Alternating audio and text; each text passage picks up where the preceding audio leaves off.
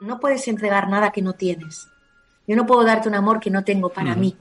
Y si te lo doy, no es real. Es una ficción para yo sentirme bien.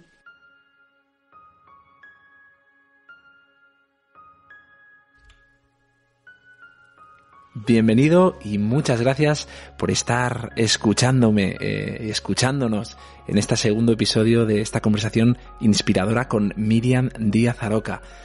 Una mujer especial, una mujer con una sonrisa y con una mirada eh, única y que irradia alegría y entusiasmo. Una mujer amorosa que se ha reinventado con mucho conocimiento, con mucho que, que aportar Mm, una mujer emotiva como podemos ver en la última parte de la, de la conversación. Y nada más, te dejo con ella y espero leerte en comentarios. Un abrazo.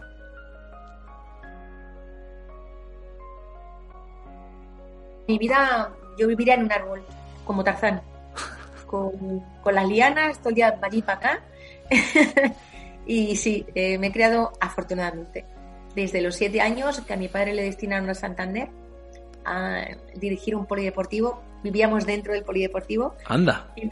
entonces vivíamos en el campo y pues todo el día haciendo casetas en los árboles. Mi compañero de juegos era una navaja y todo el día haciéndome mis flechas y mis arcos. Y me iba a ordeñar las vacas para traer leche. O sea, una pues vida súper chula. Pues qué, mm, qué, maravilla. Yo fíjate que estoy volviendo a eso. O sea, me he criado en, ciudad, ciudad, pero parece que ahora veo como si el futuro fuera vuelta a la tradición, vuelta a lo antiguo, ¿no? Al campo, a, ser, intentar ser lo más autosuficiente posible. Así es. y curioso, curioso. Y le harás un favor a tu hija, no solamente a ti y a tu chica, sino a tu hija también. Mira, si es que, bueno, ahora mismo nuestras tardes son pues dos o tres tardes a la semana, según sale de la escuela infantil, nos vamos al campo, que mi padre tiene cuatro burritos y nos vamos a ir oh, a, estar con ellos, a darles de, a darles el pienso, a estar, bueno, pues a estar en el campo. Y es que dices, madre mía, es que esto es una, esto es una pasada. Y ya, ya pues jugando con la arena, con el agüita de la fuente, con palitos, con lo que va encontrando por, por el campo, que es la, la mayor guardería. sí, señor, sí, es un privilegio. O sea, ahora los niños saben lo que es eso, pues, pues que lo estudian o porque el colegio organiza un fin de semana que se van a, una granja a ver y tal, pero si no, mis hijos también se han criado en, campo, en animales, en caballos, en, trotar por ahí, o sea, sí, ha sido una, infancia como la mía, muy chula. Muy Mira, estábamos, yo creo que lo hemos dejado en nuestra última parte, ha sido, estábamos hablando precisamente de eso, de la importancia de de educar en, en, valores desde bien temprana edad. Yo te ponía el caso de, de, esto que me sucedió en el parque infantil.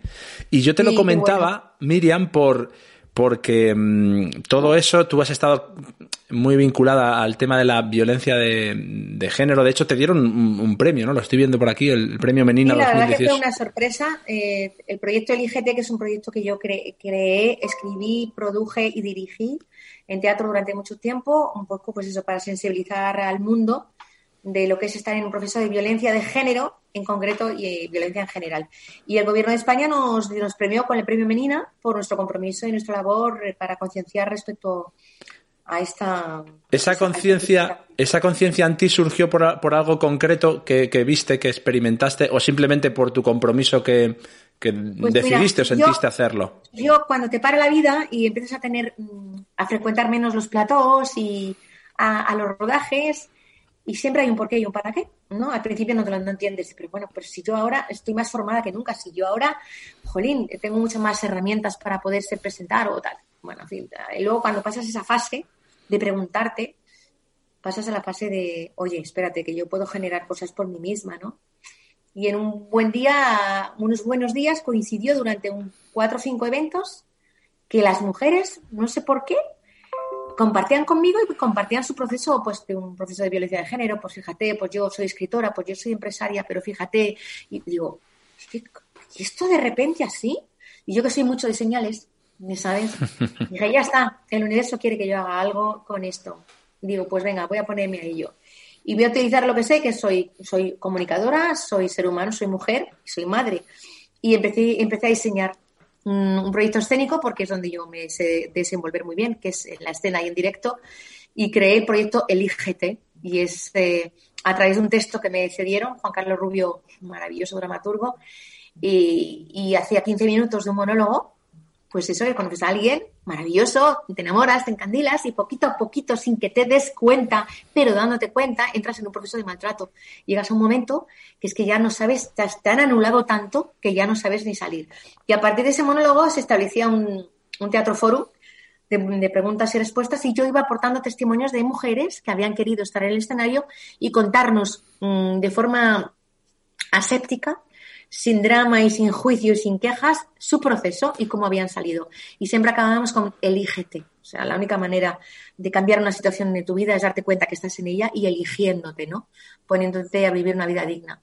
Y fue un trabajo para mí revelador, más allá de ponerte en un escenario a presentar algo, es dar un cambio de conciencia, a hablar para compartir situaciones que la gente no se atreve a abrir su corazón. Era interactivo, Miriam. Es decir, el, espectáculo era ese monólogo y luego era interactivo con, los asistentes, con el público. Sí, sí, interactivo y yo, y entonces había momentos donde digo, ahora quiero que hagáis preguntas a esta mujer que ha puesto en común su experiencia. Entonces la gente levantaba la mano tímidamente, pero hubo momentos en donde personas que llevaban cerradas con su herida sin compartirlo con nada ni con nadie, se veían tan comprendidos y tan comprendidas, porque había hombres y mujeres tan arropados por lo que estaba ocurriendo en el escenario que cogían el micrófono y después de 15 o 20 años guardando su herida, se rompían y compartían de una forma tremenda.